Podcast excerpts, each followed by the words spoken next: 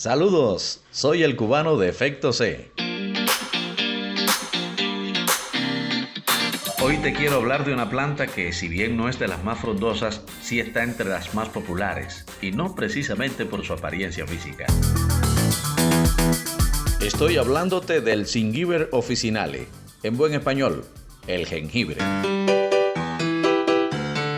¿Y esa exclamación a qué se debe?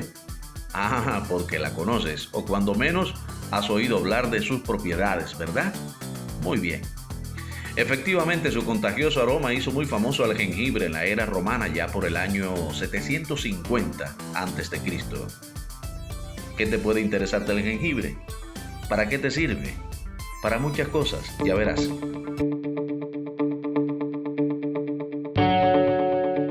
Las rizomas de jengibre se usan mucho en la cocina como antioxidante y especia para darle sabor a la comida, al tiempo que hace funciones de picante también.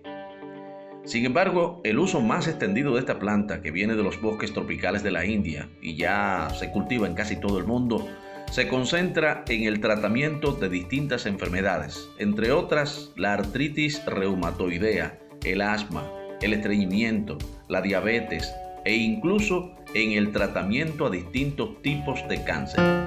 Sí, como lo acabas de oír. El jengibre también ayuda a aliviar las náuseas, contrarresta el mareo, disminuye el dolor, contribuye a una buena digestión, combate la gripe, reduce los dolores musculares, porque es un antiinflamatorio, y ahí te va, previene los accidentes cardiovasculares. Fíjate bien, su consumo debe estar siempre respaldado por el criterio de un médico. Muy importante. ¿Quieres saber más del jengibre? Sí, con mucho gusto. En el próximo capítulo te platico más.